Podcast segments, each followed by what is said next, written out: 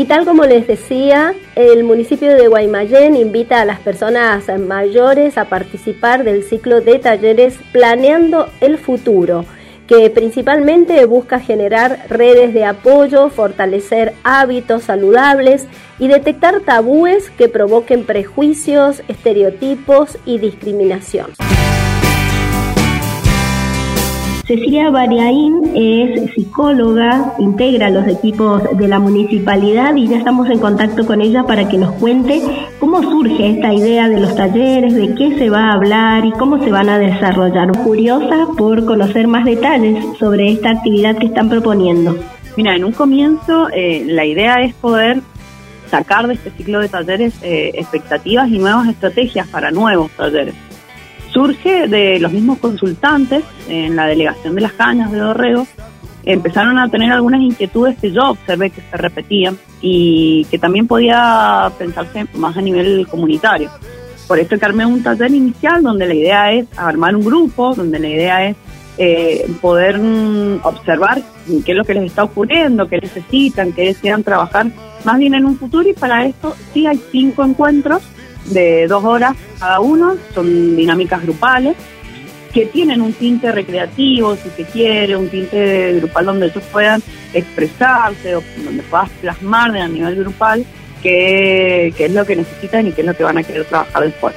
En un comienzo la idea es eh, generar redes de apoyo, que entre ellos mismos se vayan eh, conociendo, que entre ellos mismos vayan planificando cosas de manera grupal, eh, fortalecer los hábitos saludables que ya traen poder resignificar un poco eh, la vida y las experiencias que, que, tienen y que tienen registradas dentro de sus huellas, poder habilitar, poder eh, ser conscientes y transmitir aquellos talentos que ellos tengan, que eh, un poco lo que trabajamos de manera individual y que es aquello que se pueda compartir, desarrollar y, y potenciar, ¿no?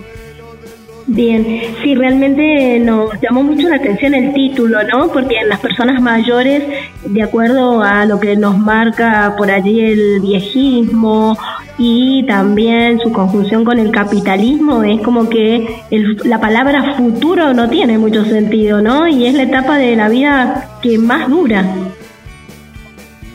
Sí, sí, exactamente. Y ellos, vos sabés que eh, los mismos consultantes plantean la, falta de actividades o, en la creación de proyectos, que ellos tienen la energía, que tienen las ganas, pero les falta algo, como si faltara esa red de apoyo o conocer lo que el sistema tiene para ofrecerles, lo que la comuna le puede ofrecer o, o qué tipo de proyectos pueden generar, porque eso es lo que yo empecé a percibir, que esa energía estaba.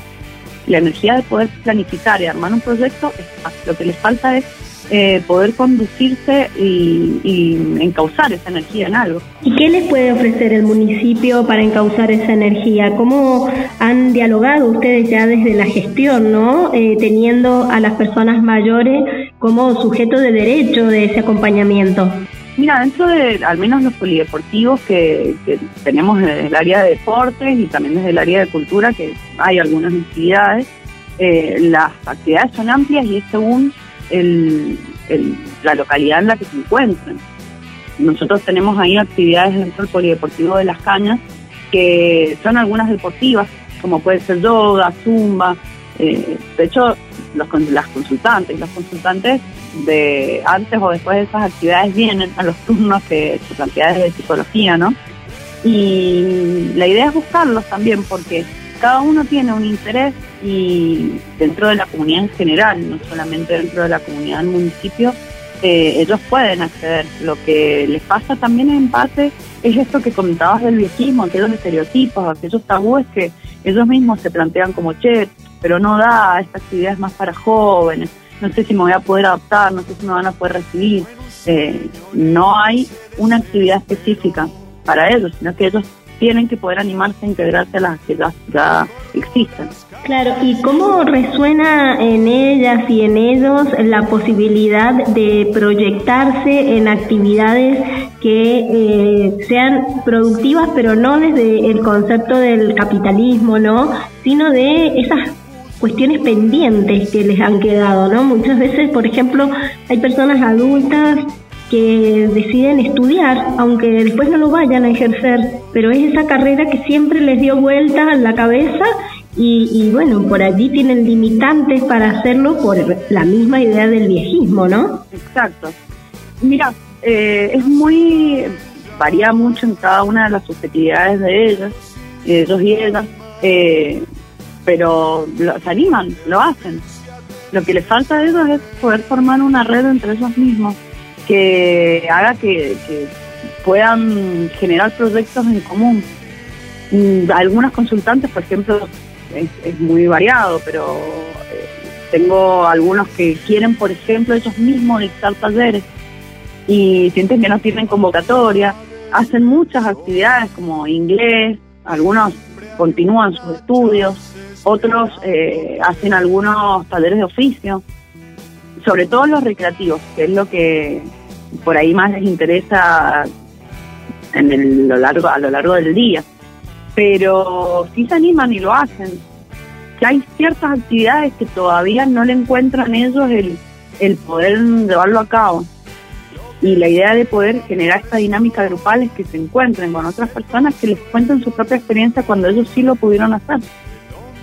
Excelente. ¿Van a tener personas invitadas y cómo eh, mm, se van a realizar? ¿Cada cuánto tiempo? Eh, ¿Cuánto van a durar esos encuentros? ¿Cómo se inscriben? Mira, tienen que inscribirse al teléfono de la delegación, que no sé si querés que te lo diga. Sí, por favor. Es 449-8336, de lunes a viernes, de 8 a 18 o en la misma delegación de Las Cañas, que está en la calle Cangallo, esquina Estrada, en el Polideportivo Quino. Ellos pueden inscribirse ahí presencialmente o de manera telefónica y los talleres se van a dar eh, arrancando el 28 de junio, un encuentro semanal, salvo eh, creo que un miércoles de julio, que no sé si lo vamos a realizar o no, lo vamos a pasar para para agosto, pero es un encuentro semanal de dos horas los miércoles, de 14 a 16 horas. No hay por ahora invitados. Eh, esto es un comienzo del ciclo de talleres.